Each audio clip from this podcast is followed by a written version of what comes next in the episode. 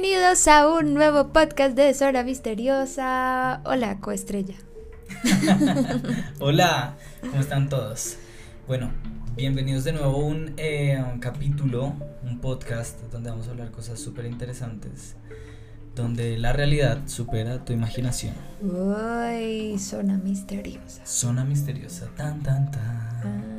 el día de hoy estamos muy emocionados con el tema. Bueno, al menos yo estoy muy emocionada. No sé si tú estás muy emocionado, pero. Sí, la verdad sí. Me, parece muy interesante lo que vamos a hablar. Eh, estuvimos debatiendo de qué hacerlo y decidimos escoger un tema bien interesante que son como secretos de culturas de la historia, slash objetos. Yo no sé ni cómo objetos definirlo. también. Yo, yo creo que lo definiría un poco como objetos místicos de la historia. De la historia. De la historia. Objetos misteriosos de la historia. El día de hoy hablaremos de esto, entonces yo por mi lado les contaré la misteriosa historia de las esculturas, figuras, bueno, como les quieran decir, de la isla de Pascua y también sobre la famosísima piedra filosofal.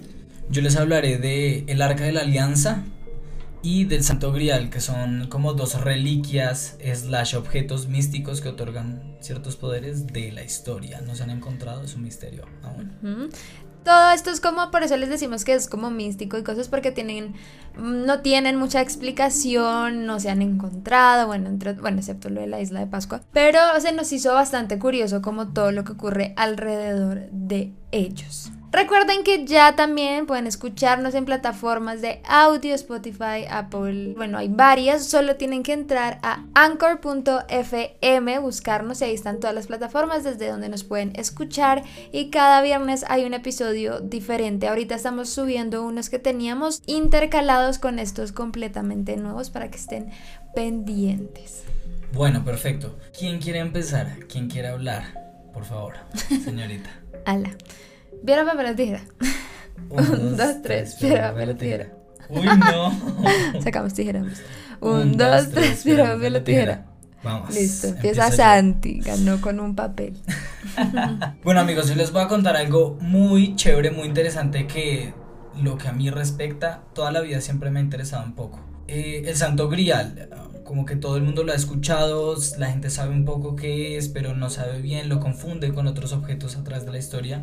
Y pues es bueno saber exactamente qué es. Bueno, hay varias teorías igual que apuntan a específicamente lo que es como físicamente porque como que hay dos vertientes grandes de, de, lo que es el Santo Grial. Uno, que es un objeto físico, que es el cáliz donde se tomó, eh, donde Jesús eh, tomó vino la última, en la última cena. Y que también, ahorita les contaré más detallitos, donde también eh, pusieron en esa copa, en ese cáliz, cayó toda la sangre de Jesús cuando le eh, clavaron, lo apuñalaron cuando estaba crucificado. Entonces como que tiene uno, eh, si es físicamente, eso serían como las cosas más místicas que tienen y pues debido a eso, eh, la copa, el cáliz, el santo grial tiene como unos poderes importantes que le otorgan a las personas creyentes de Dios que sean acreedores, poseedores del santo grial. Pero la otra teoría grandísima que hay del santo grial es que no es algo físico o literal como no lo imaginamos como si fuera un cáliz o una vasija donde se guarda la sangre de Jesús, sino que el Santo Grial se hace referencia a una mujer donde también Jesús depositó eh, como parte de su ser un hijo y dejó como un una, una, linaje, por así decirlo, para que la sangre real o la sangre de Jesús como que no muriera o no se acabara en, en ese punto.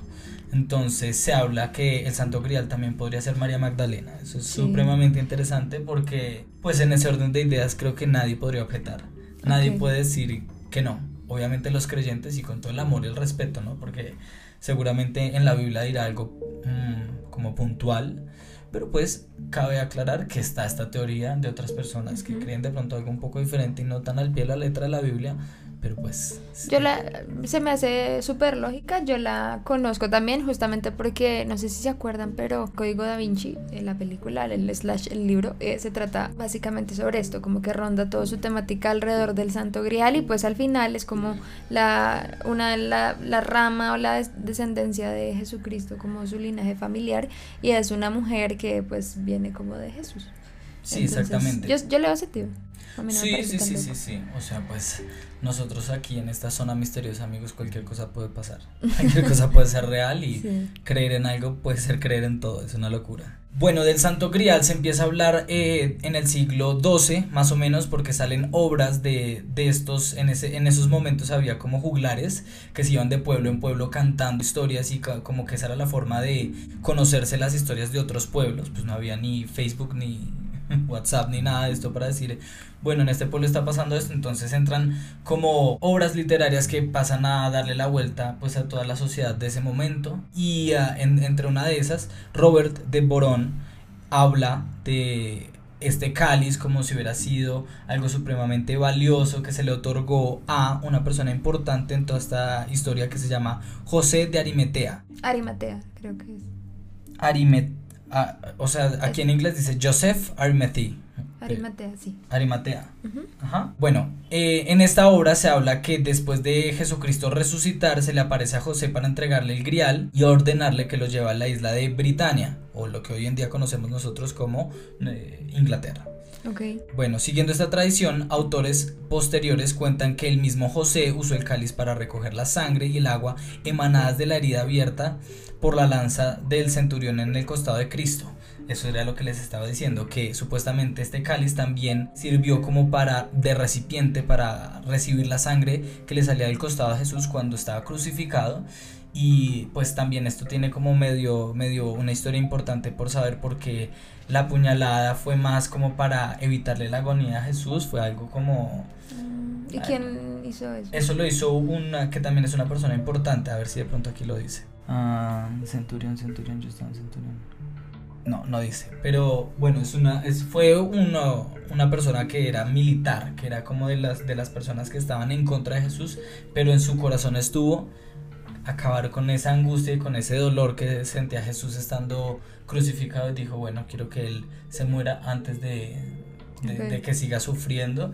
Y bueno, esa sangre representa un montón de cosas importantes para la, la cultura cristiana, para la religión cristiana, el, alrededor de todas las, eh, de todas las correligiones que existen alrededor, todos como que es muy importante este cáliz, especialmente para la religión católica porque pues representa como físicamente algo muy importante para ellos que es la sangre de Jesús. Sí, hay un ritual justamente, los que creo que muchos deben saber porque casi pues una gran parte de Latinoamérica fue fundada bajo el catolicismo, pero dentro de la iglesia, dentro del ritual de la misa, hay una parte en donde se ofrece, digamos que el cáliz con el vino y, y la cuerpo de Cristo, la comunión. el vino y la comunión, eh, y pues para los católicos sí nos representa como pues el, el cáliz de, de Jesucristo.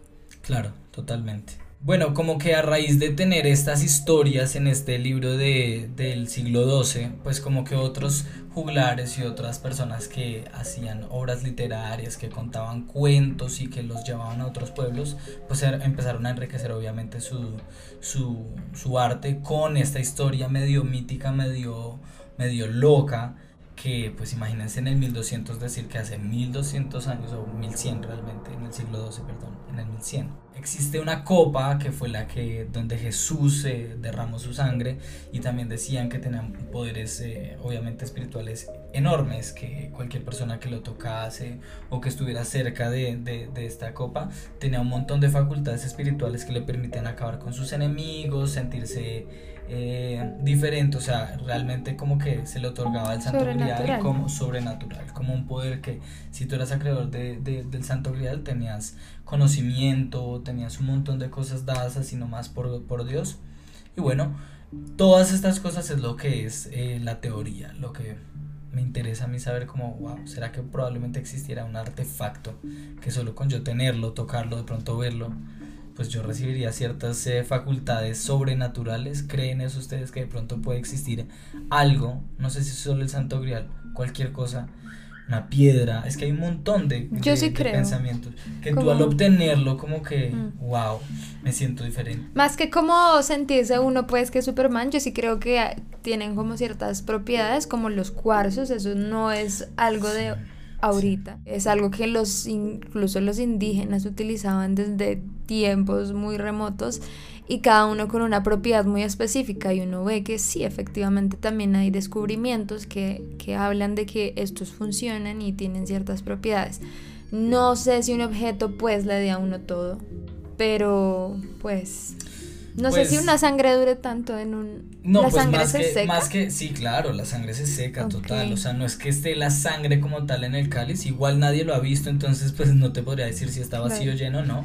Pero pues evidentemente lo que pesa en esta historia es eh, precisamente la representación, el simbolismo que de encontrar de pronto esta reliquia sería algo muy importante. Y es que no solo en este momento, sino desde antes, eh, Indiana Jones, los nazis, han hablado sobre este cáliz y como que ha sido por milenios una de las reliquias o tesoros más buscados en toda la faz de la Tierra. Hitler, en, en sus misterios de las, los proyectos que él hacía mientras estaba en, su mandato, una de las cosas importantes fue hacer como una búsqueda por toda Europa o los territorios donde él había conquistado del Santo Grial. Él quería saber si sí realmente existía y quiso como invadir de pronto también con, con una intención diciendo, bueno, ¿y dónde está ese Santo Grial? ¿Será que lo puedo encontrar y voy a tener poderes o no sé? Pero pues ha sido muy apetecido, ha sido como supremamente... Mm, importante para todas las personas que buscan reliquias y tesoros. O sea, básicamente el que encuentra el Santo Grial encuentra todo. Es supremamente importante para la religión cristiana y eh, creería que, bueno, supuestamente no es de oro, supuestamente no es como de un material porque era de un carpintero, era de Jesús donde tomaba su vino, eh, no, no era algo como como súper super fino o que fuera durar toda la vida. Entonces, pues el hecho de que exista sería algo muy loco porque también representaría algo que lo mantuvo intacto durante tantos años y bueno, ese es el misterio. Hay algo muy loco porque también dicen que ese es el que, creo que lo dijiste ahorita, que es el que utilizó en su última cena. Claro, en la última Y es bien curioso porque esto, esto lo dijeron en, en el libro de, de Da Vinci y fue muy interesante que en la última cena no está el cáliz. No sé si sabías. O sea, en todas las imágenes de la última cena el cáliz no está. Oh Mira, míralas acá. El, el cáliz no está en la mesa. O sea, realmente todo el mundo dijo, pero si él utilizó un cáliz, ¿por qué no está? Oh Entonces, ellos explican que para ellos el cáliz es esto que está acá, como como esta curvita que está acá, que es la representación de él, y dicen que ella era María Magdalena. Entonces era como el útero de María Magdalena y pues la representación de que su descendencia fue el cáliz. Oh my god, qué buena información eso. Le sumas un montón a lo que yo había investigado. Y pues mucha gente cree que está el cáliz porque creo que se representa así en, en, las, en las iglesias y eso, y él nunca lo tuvo en la mesa. Nunca, está, nunca estaba en la mesa por si quieren revisar en Google. Ok, qué loco. Bueno, después de tantas eh, cosas eh, que se dijeron inciertas sobre el Santo Grial, aparecieron muchas personas que dijeron yo tengo el Santo Grial, obviamente, ¿no? Pues a ver, lo encontré, eh, este es, este es, y actualmente eh, existe un objeto que se llama el Santo Cáliz, conservado en, la, en un relicario espectacular en la Catedral de Valencia. Imagínense, el que quisiera ir a, a conocerlo podría ir. Seguro, o sea, a ver, yo qué puedo decir sobre eso. No sé si sea ese, pero muy bonito ver algo tan viejo. o sea, si tienen pues. un cáliz de hace mil. Mi abuelo se sintió De hace dos mil años. qué bonito Wow, qué cool verlo. No sé si sea, amigos, o sea, es tan incierto como como también en algún momento, uy, no me quiero extender con esto, pero cuando eh, recuperaron Tierra Santa, después de que, bueno, se desterró a todas las personas de, de, Jerusalén y todo eso, supuestamente, donde se crucificó a Jesús y todo eso, se vuelve 300 o 400 años después y supuestamente se encuentra una esquina del leño con el que se crucificó a Jesucristo. Ah, esto es muy incierto, es muy, o sea, es muy difícil que ese pedazo de, de, de leña o de madera y que aparte también ese cáliz preciso alguien lo guardó y es como muy complicado porque han pasado muchos años, amigos, muchísimos. Sí, yo creo que puede que existiera, pero sí, no sé si a este punto sigue existiendo. Sí, exacto. Pues comenzando por el desgaste nomás, ya si existiera deberían estar como en, ruinas. Eh. Sí, y la segunda opción como muy postulada para que sea el real es eh, el Sacro Patino, que es la catedral, que está en la catedral de Génova. Qué raro que el Vaticano no diga, o sea, no diga que tiene algo así. Dicen que el secreto, uno de los secretos del Vaticano es tenerlo. es tenerlo. Exactamente. Que dentro de su Vaticano. 50 kilómetros de se juro puede ser algo así súper loco. Tienen 50 kilómetros, en serio. lo subí a un Reels o creo que lo voy a subir estos días. Tienen 50 kilómetros de búnker de información secreta. No mames, Dios. Deben tener como 5 cáliz de. Literal. y tienen el, juego de, el juego de ¿Eh? pocillos, el juego de ¿Eh? Los el platos. juego de platos. Literal. Bueno, si es el Santo Grial, espero que googleen más sobre eso y si tienen más información, me cuentan, amigos. Cuéntame tú. Bueno, esto es bien interesante. O sea, yo empecé buscando este tema porque a mí creo que siempre me ha causado mucha curiosidad el tema de la isla de Pascua. Bueno, para los que no saben, les voy a explicar primero. La isla de Pascua es una isla que queda, o sea, bueno, ahora pertenece a Chile y básicamente se conoce porque tiene unas esculturas muy particulares que para los que no están viendo esto en YouTube y pueden ver las imágenes, son como unas esculturas como de unos rostros un poco tribales hace, de hace muchos años y son muchas dentro de esta isla y son gigantes también. Entonces, desde que se descubrió, ya les voy a contar como toda esta historia, ha sido como un montón de trabajo para tratar de develar el porqué de ellos, qué son, por qué los hicieron, de dónde vienen, cómo los pusieron ahí, porque se están puestos como en una en lugares bien particulares que como que la gente no entiende de dónde salieron. Estas esculturas se llaman los Moai los Moai, digamos que fueron descubiertos oficialmente junto con toda la isla y su tribu el 5 de abril de 1722. ¿Por qué se llama la isla de Pascua? Porque la descubrieron el 5 de abril, que es el día de Pascua. Entonces, como que su colonizador, el supremamente creativo, con un montón de nombres a la mano, dijo, la isla de. Entonces, eh, ellos venían en una flota de barcos holandeses que tuvieron como varios inconvenientes durante su travesía y pues llegaron a este lugar que ni siquiera tenían marcado en el mapa y fueron como, bueno, ¿dónde estamos? Y llegaron y vieron esto, estos montones de esculturas gigantes más... no, pues o sea, yo, yo investigando, yo le mandaba a Santi como que creepy porque ustedes saben que yo le tengo fobia a las esculturas grandes, entonces ahora imagínense yo teniendo que ver eso para investigar. No queriendo acampar tranquilo, ¿eh?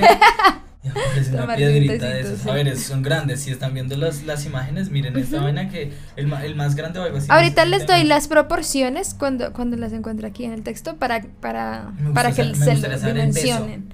Ah, no, espera, o sea, ahorita se lo dimensionan y todo. La cosa es que encontraron todas esculturas, pero no las encontraron solas. Estaba la tribu que se llaman los Rapanui, que eran una etnia habitante de esta isla. ¿De dónde provenían? Existen las islas polinesias, para los que no sepan, que son como una gran cantidad de islas que abarca el Pacífico, pero no vienen desde América del Sur, sino desde Europa. Y ellos provenían de parte de los polinesios, como que se dice que los polinesios eran muy buenos navegantes y como que este tipo de cosas, y eventualmente lograron encontrar una ubicación allí en la isla de Pascua y se ubicó como una parte de estas tribus de estos otros lados allí específicamente y formaron como su propia población. Digamos que, ¿qué es lo curioso? Hay alrededor de 900 a 1000 de estas estatuas en ese lugar y es una isla de pues tan solo 95 kilómetros, o sea, en verdad son muchos dentro de ese espacio. ¿Con qué están construidas? Con las rocas de allí, la roca volcánica y fueron, se dice que construidas entre el 700 y el 1600 después de Cristo. Digamos que hay varios tipos de moais, por así decirlo, dentro de los que ellos construyeron. Están los Aubinapu, que son eh, unas que tienen como una similitud muy grande a las construcciones que hay eh, por parte de los incas en Cusco, son como un estilo en específico. Luego están los Moai Paro, este es el eh, uno, pues algunos de los más altos. Dentro de eso se ubican en una plataforma que se les llaman Tepito Cura, que mide 11 metros. Para mí eso es un, un montón y pesa 80 toneladas. Ese en específico, a pesar de que no es el más grande, que ya les voy a hablar del más grande. Este se encuentra derribado eh, para este momento y está roto en tres partes al caer. Y ahorita les voy a contar el por qué. Está otro que este es el más grande ahora sí, que es de 25 metros. Es gigante. Y pesa más de 100 toneladas. 100 toneladas. Sí, y este fue el único que se quedó dentro de la cantera donde los construían. ¿Qué pasa? Ellos, ellos tenían como una cantera justamente donde los hacían y después los llevaban a la isla, que ahí está como el misterio de cómo los lograban transportar. Ese fue el último que quedó allí pues muchos como que especulan que no lo podían mover o algo así, pero es una cosa gigante y ustedes lo pueden ver en el piso, es el único que no está parado. Entonces es bien, bien curioso. Esta es otro que es una plataforma que es Au Tongari, Tongariki, que esta es la plataforma más larga que está en la isla, que tiene un total de 15 encima de ellos y es una plataforma de 200 metros de largo. Hay de varios tamaños y es bien curioso porque está mirando como desde el mar hacia la isla, hacia adentro. Entonces allí surgen, digamos que como las historias de de por qué los hicieron. Ah, bueno, espérense, antes de eso, perdón. Hay unos también específicamente que no me acuerdo cómo se llaman, que tienen unos gorritos de piedra y hay otros que tienen unos ojos como de coral con pupilas como de cosas hechas con coral también. No son todos, pero la gran mayoría. Entonces se empezó a hablar de una cantidad de teorías respecto al por qué la existencia, el significado de este tipo de monolitos y algunos dijeron que ellos comenzaron a ponerlos, digamos, este de la plataforma que está mirando hacia adentro, es para como representar a las personas que ya no estaban, los ancestros, por así decirlo, que siempre vigilaban a la tribu como para saber que están como haciendo las cosas bien y bueno, todo este tipo de cosas.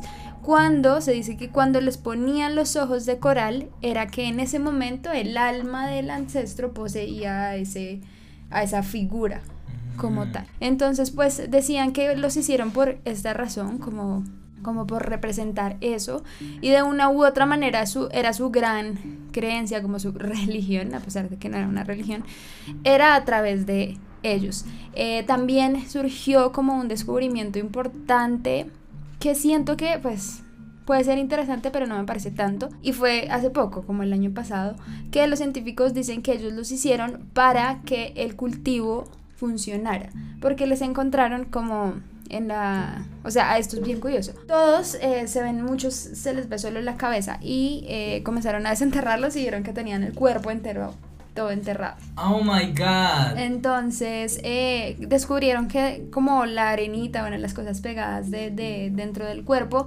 tenían restos de unos tipos de alimentos como plátano, taro y batata. Entonces ellos comenzaron a pensar, los científicos comenzaron a decir que el, objetivo real de esto no era lo de los ancestros, sino era garantizar que la naturaleza les, les diera eh, ganadería y agricultura, por así decirlo. Que un dios donde se le ofrendaba, pues. Ok, lo hacen muchas culturas también. Sí, pero no sé yo si, si es tanto por eso, porque digamos que como se veían y todo. Hay una que fue la primera, primera que hicieron, lo descubrieron en 1955 y fue una figura más femenina.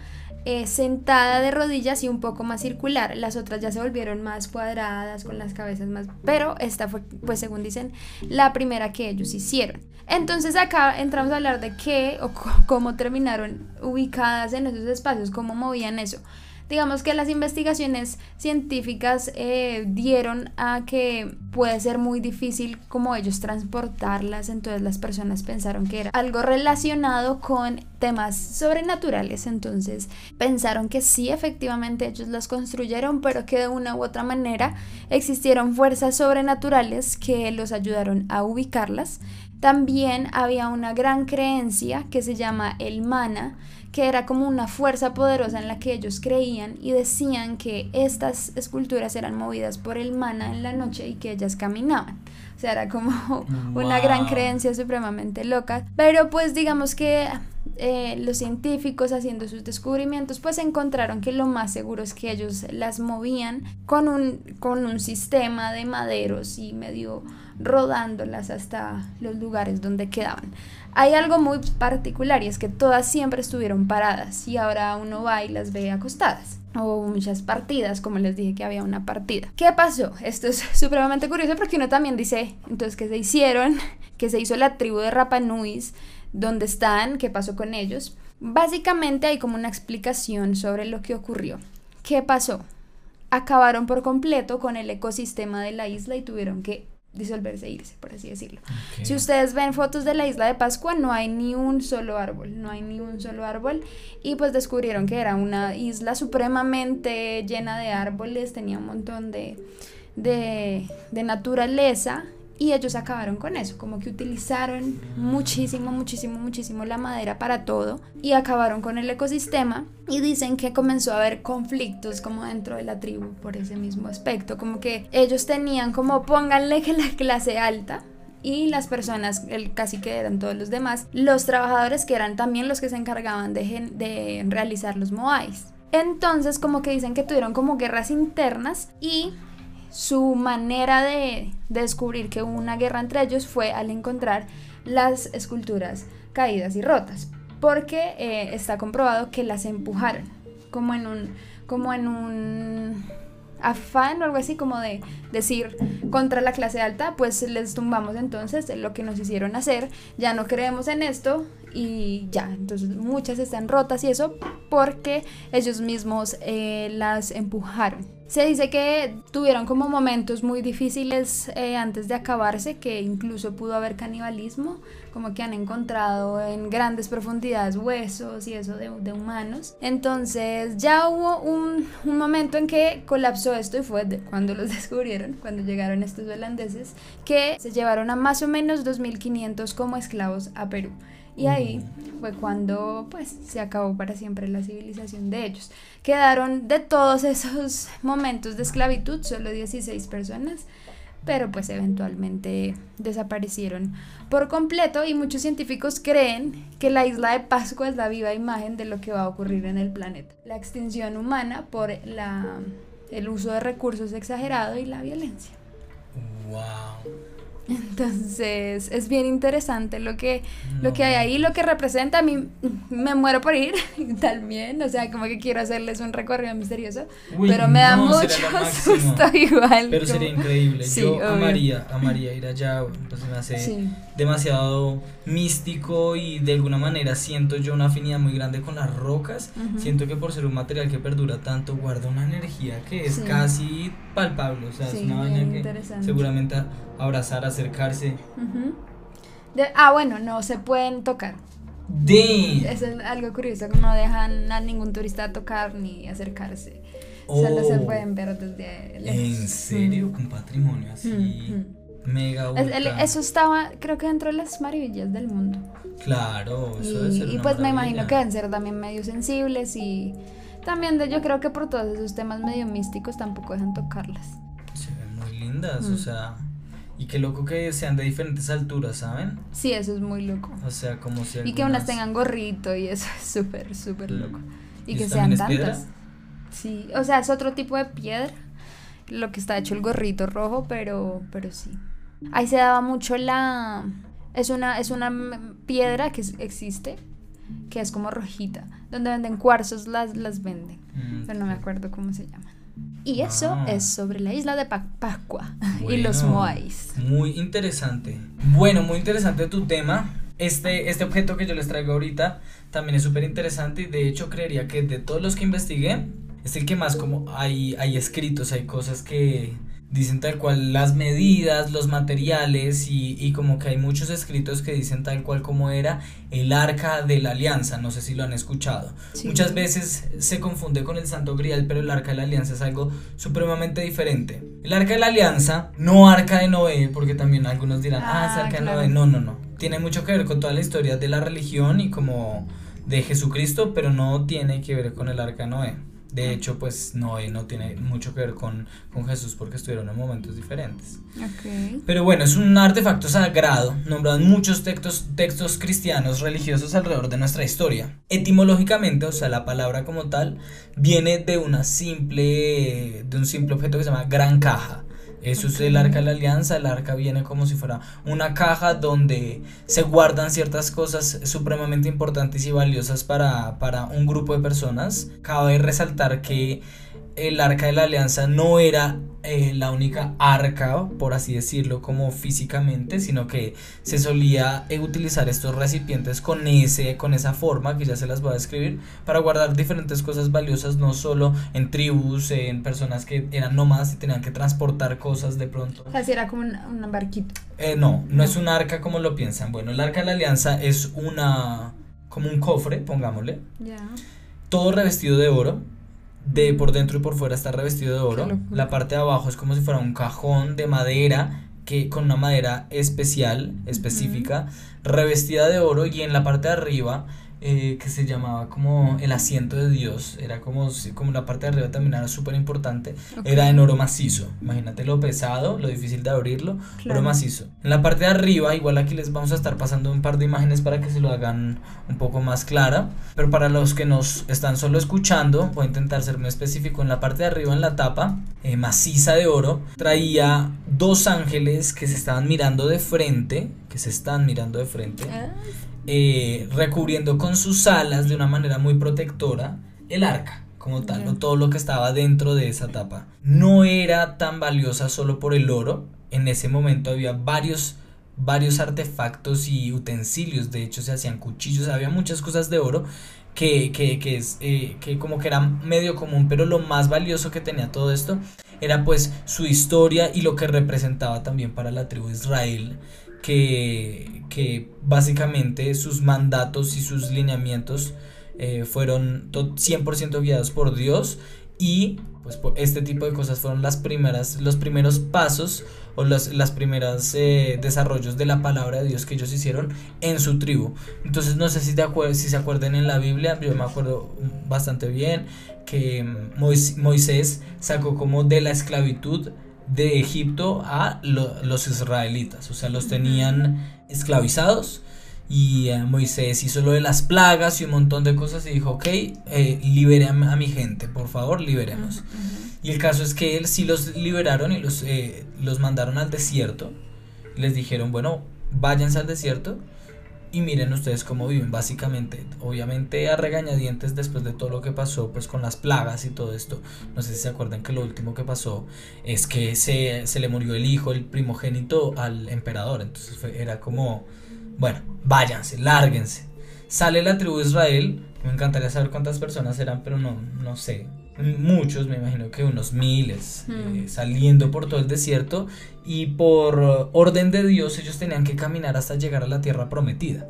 Ellos tenían que llegar hasta un lugar prometido por Dios donde emanaba leche y miel. Imagínate, súper videoso súper lindo, una fe, de hecho lo calco mucho en mi vida, como de pronto uno esperar y, y, trabajar mucho por, por esa recompensa como junto con... Pues más que eso siento que es leche y miel, es como la representación de alimento y abundancia. 100% total.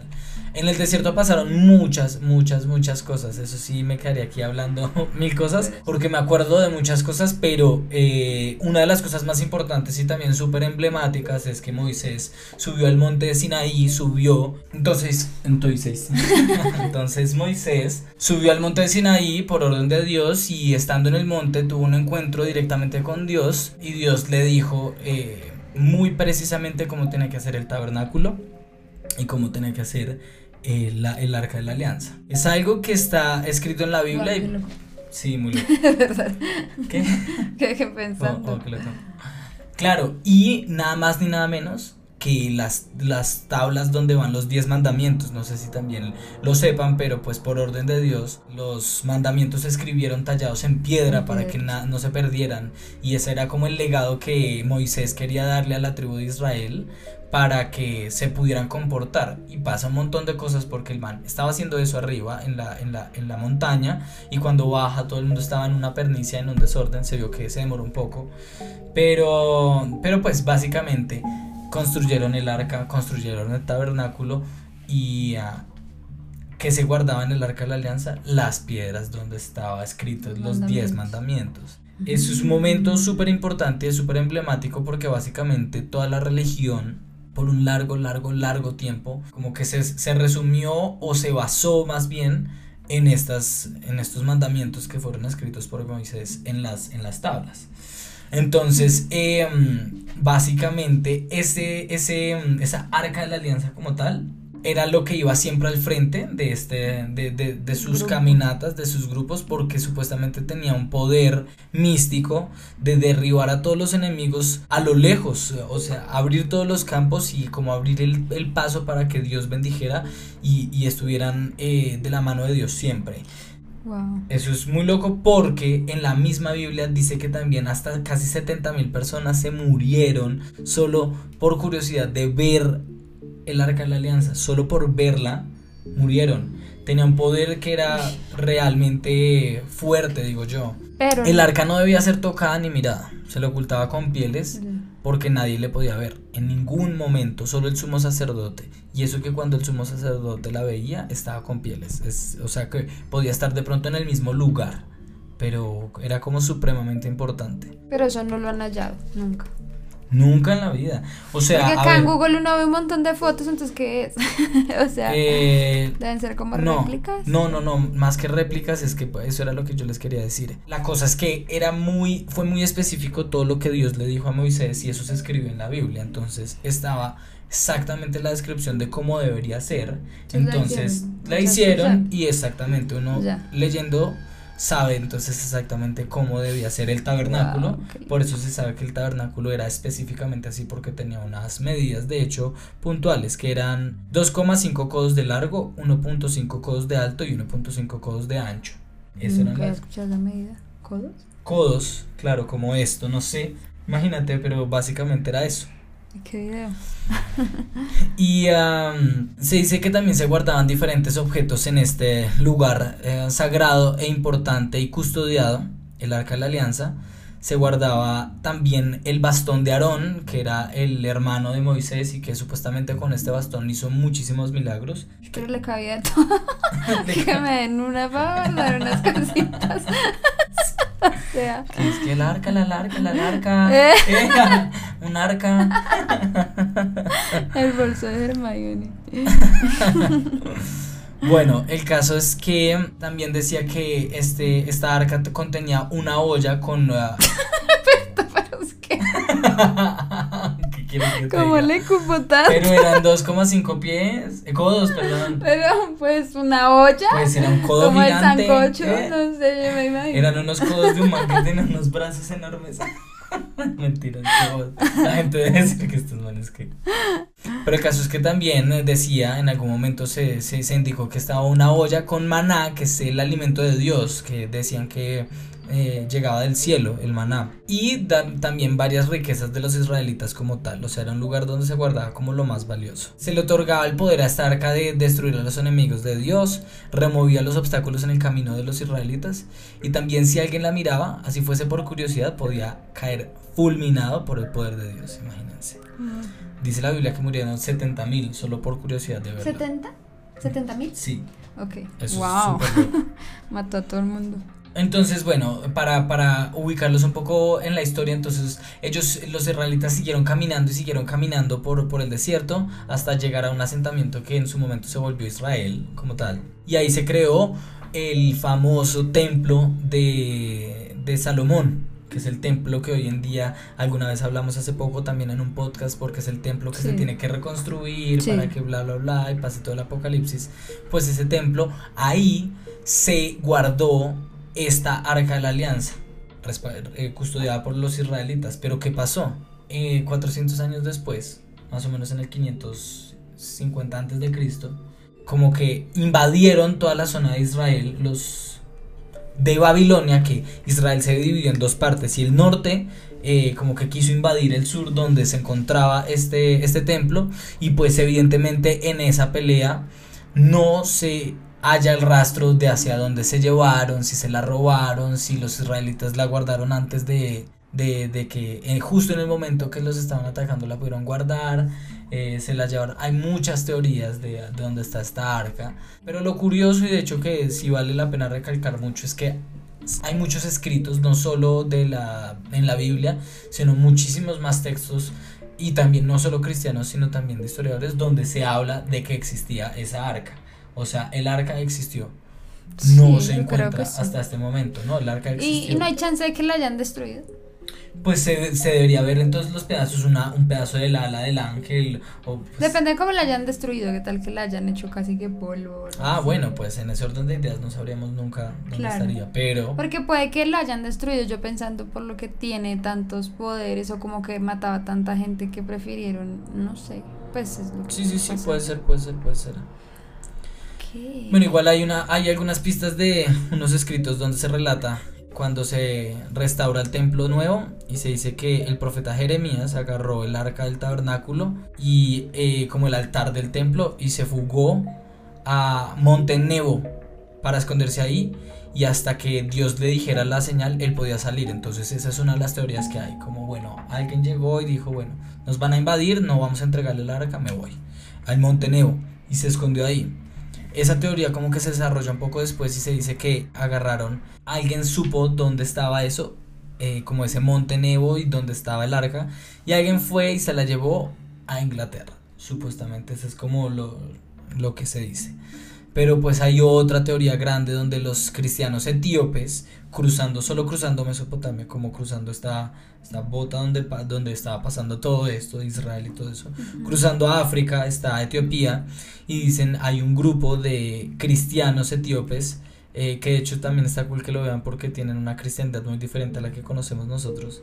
Pero ellos dicen que poseen el arca hasta hoy en día en un monasterio pero que solo lo puede ver el guardián del arca entonces hasta el momento creo que nadie podrá saber si, sí es verdad o mentira que la tienen Qué loco. sí súper loco pero pues esa es otra teoría que hay eh, realmente, hoy en día no se sabe dónde está esta arca.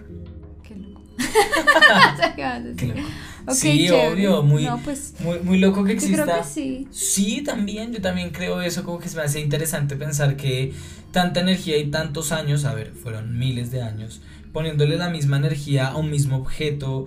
Eh, Pues como- si existe el Museo de los Warren lleno de objetos malditos, también pueden haber objetos Tal de ese tipo. Exacto, si no creen en eso, entonces tampoco se podrá creer en los Warren. Yo creo fielmente en que también un objeto puede albergar muchísima buena Mucho. energía, muchísimo de Dios, muchísimo. Pues de por sí hay un experimento que hizo alguna vez un hombre de China, creo, que pone arroz en un vaso, eh, en dos vasos, y a uno lo empieza a maldecir todos los días y al otro a decirle cosas bonitas. Y el que empezó a maldecir en una semana se volvió re negro y el otro sí se mantuvo. Imagínate. Sí, yo siento mucho eso, la energía es, Mm. es brutal y lo que sale de la boca es súper creador o Sí, destructor, re. es súper importante. Y Sí. pues para mí, creer en eso se me hace algo hasta bonito. Qué locura pensar que existe en alguna parte del mundo guardada un arca de la alianza que defiende a los buenos de alguna manera, ¿no? De Dios. Es, es un poco, es eso. Pucha, ¿dónde estará? ¿Dónde estará? Nadie sabe. Y obviamente esta arca de la alianza pasa a ser, sino el más, el tesoro más buscado en la historia del- de- de- del mundo.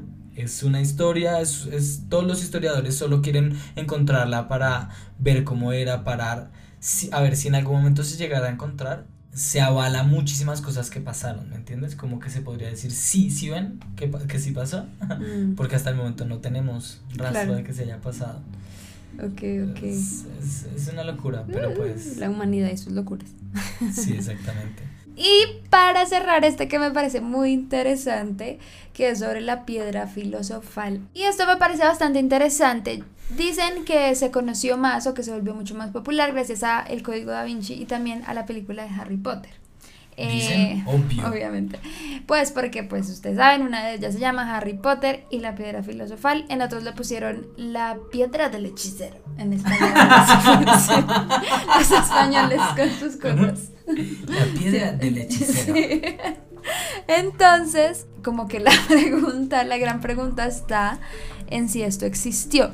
¿Qué es la piedra filosofal como tal? Se habla de esto como una sustancia proveniente de la bueno, de la práctica de la alquimia, que se pensaba era capaz de convertir muchos metales en oro y también de generar facultades como inmortalidad en las personas.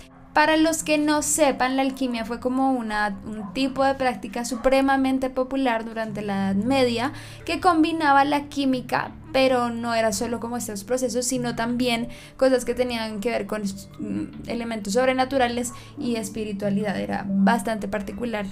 como por esos procesos. Valga aclarar que si bien la alquimia fue muy famosa en el medioevo, venía de 3.000 años atrás. O sea, con decirles que la ciencia ni siquiera es tan antigua como la alquimia. Sí, exacto. Pero que perdió mucho como su su fuerza, algo así como que la gente crea que existe la, la alquimia, por muchas razones que ya les voy a contar. ¿Qué cree la alquimia? La alquimia cree que si uno puede cambiar ciertas propiedades de algunos elementos, como convertirlos en otro, ¿por qué no poderse cambiar absolutamente todos los elementos de algún objeto, como por medio de procesos químicos. Y esto es justamente lo que pasaba con la piedra filosofal en específico, como que se pensaba que se podía llegar a un punto en donde se cambiara por completo el proceso de un metal que fuera plata o bronce o algo así y convertirlo por completo en oro. La piedra filosofal se conoce como, ahorita que estabas hablando de la popularidad de los objetos, como el segundo objeto más popular dentro de la historia después del Santo Grial. Como que la gente lo, lo ha buscado más eh, ¿Decía ahí? Sí, primero está el Santo Grial y después está la piedra filosofal dentro de las cosas que la gente quiere como encontrar. Yo creo que yo preferiría encontrar la piedra filosofal, se me hace más cómodo. sí, sí, sí, es bien interesante. El Santo Grial es un vasito. Eh, literal, literal, obviamente la piedra filosofal. o sea, como me la pondría acá. André con un collar. Pero espérense porque justamente iba a hablar de eso. La piedra filosofal no necesariamente es una piedra como que la gente ha, tenido, ha tendido a pensar que esto se, se, plantea así, pero ¿qué pasa? La alquimia tenía muchos procedimientos que se hacían bajo palabras o que cambiaban sus significados para que la gente no lograra develar los secretos. Entonces le decían piedra, pero seguro podía ser cualquier otro elemento, podía ser incluso papel o tijera. Podría ser incluso un líquido o un polvo o algo así. ¿Por qué le decían piedra o como porque se planteaba como una piedra? Porque es uno de los elementos más comunes de hallar y al mismo tiempo más difícil de hallar y es un elemento fácil de producir y al mismo tiempo difícil de producir, como que abarca todo en el plano terrenal de todas las posibilidades, no sé ni cómo explicarlo bien. ¿Sí se entiende un poco? Sí. Sí, sí, sí. Entonces, ¿Qué pasaba con la piedra filosofal? Debían ser o la, la, encontrarían, la hallarían solo personas que fueran buscadores de conocimiento y temas de ciencia. Y se dice que todo esto comenzó cuando unos filósofos de origen oriental fueron los que comenzaron a escribir unos manuscritos donde supuestamente hablaba de cómo cambiar los metales y lograr llegar a este proceso tan importante. Los alquimistas yo no sabía, pero tienen pues bastantes libros y textos, pero la mayoría de ellos están escritos con símbolos, imágenes y jeroglíficos, como les decía, para que la gente no los entienda. La alquimia viene de una tradición de artesanos y generalmente en el arte se hace mucho esto para que la gente como que no entienda directamente el mensaje, sino como que ciertas personas logren hallar lo que se está tratando de decir. Y ellos mismos hacían eso. Ellos escribían con simbolismos, digamos, había una palabra que encontré que es león verde tragándose el sol y eso era como una, una alusión a el ácido que se derrite como combinándolo con azufre, es una cosa loquísima, entonces son como interpretaciones que evidentemente no se han logrado alcanzar en muchos textos. Muchas personas piensan que la piedra filosofal viene sí o sí del mercurio, combinado con otros elementos que son los que no han podido descifrar como tal, como que hay una cosa muy particular ahí y que porque se piensa el mercurio porque esta tenía que pasar de un proceso de negro a blanco de blanco a amarillo y de amarillo a rojo. El color final de la piedra filosofal es roja y por eso creo que en Harry Potter ustedes la vieron así pues ustedes buscan piedra filosofal y todas son rojas. Es como el último color al que llega en el proceso y pues ahí es donde se piensa que esta es la que contiene todos los procesos del mundo natural, como que pasa por frío, calor, eh, tierra, o sea, como que se le combina todo y por eso se le da esa facultad tan, tan, tan, tan importante. Y por eso se dice que es una búsqueda tan tentadora para todas las personas, porque evidentemente eh, quieren encontrar, más que todo y más que además de ser ricos por toda su vida, también quieren pues la inmortalidad. ¿Qué pasó en ese punto? Que es donde todo se pone pues bien particular y también la alquimia digamos que pierde un poco su, su poder y es que con el afán de alcanzar o llegar a la piedra filosofal, de encontrarla, muchas personas comenzaron a meterse con lo sobrenatural y también en esos casos hacer muchos pactos con el diablo o acudir a otros tipos de conocimiento oscuro para lograrla conseguir. Ellos revisaban textos, consultaban también a rabinos o espiritistas, se comunicaban con ángeles y muchas veces también todas estas acciones en ese afán de hacerlo tan acelerado se envenenaban por los venenos que tomaban o como por las cosas químicas que hacían que las hacían mal o se volvían completamente locos como en esa búsqueda, o terminaban pues en la cárcel, en el exilio o en la desgracia por completo. Oh eso es muy loco porque muy pocos eh, alquimistas o personas que intentaban buscar la piedra filosofal tenían éxito y solo hay muy pocos que se dice que lograban el, el trascender como el efecto, eso lo iba a decir justamente, el efecto más grande que se llama la transmutación. Entonces, así le dicen dentro de la alquimia el poder que daba la piedra filosofal. Y hay, digamos que ejemplos de personas. Yo me acuerdo cuando fuimos a, creo que ya les hemos dicho esto en algunos podcasts, cuando fuimos a Uruguay, hay una gran, gran historia que se llama el Castillo Pitamilio, de Humberto Pitamilio que se dice que fue un alquimista que logró transmutar. Esa historia es súper interesante, si van allá, vayan allá, en verdad. Uy, está muy cool, vale muchísimo la pena. Igual pueden encontrar un video en mi canal que se llama Recorriendo los Misterios de Uruguay, y ahí se, les mostramos todo eso y bueno, lo que nos, nos pasó. Que se pensaba que, ¿por qué daba vida eterna? Porque yo dije, bueno, ¿cómo da vida eterna? O sea, ¿qué propiedad tiene? Bueno, justamente así como convierte algo en un material como el oro, quita cual, se convierte en un medicamento que quita cualquier enfermedad y crea unos cambios por completos en el cuerpo que hace que se vuelva inmortal.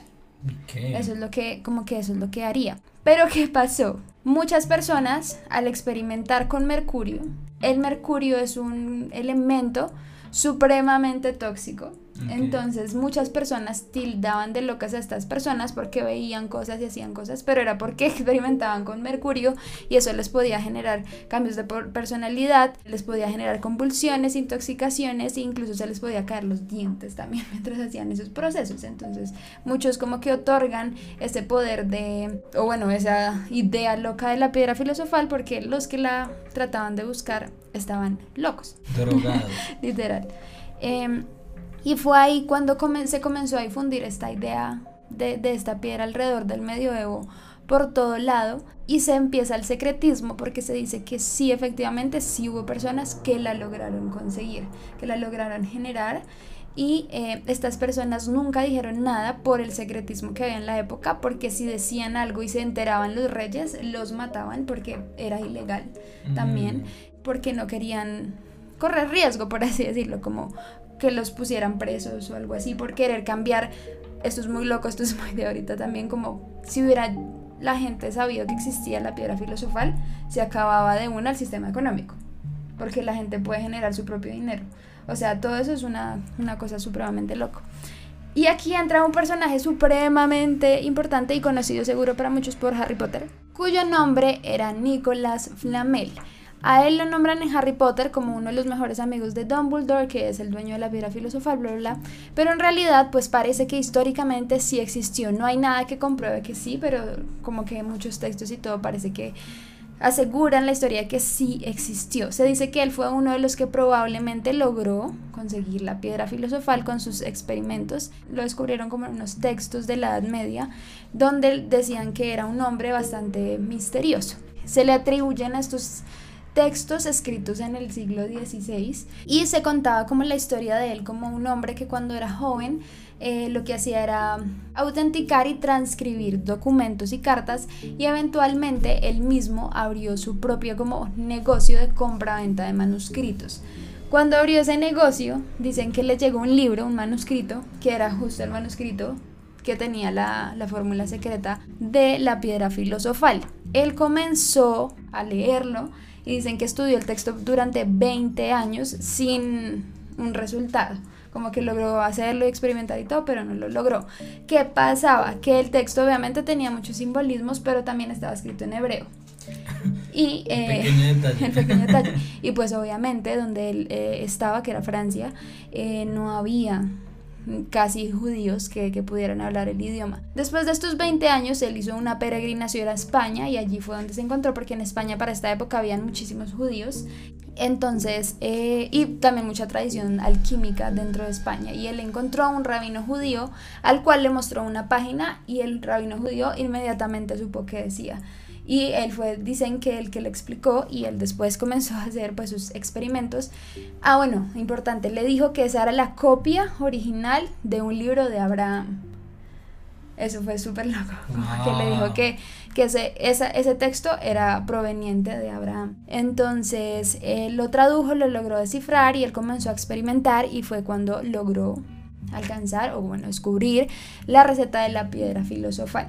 Porque la gente piensa que, que la descubrió porque comenzó a tener mucho dinero como de la nada.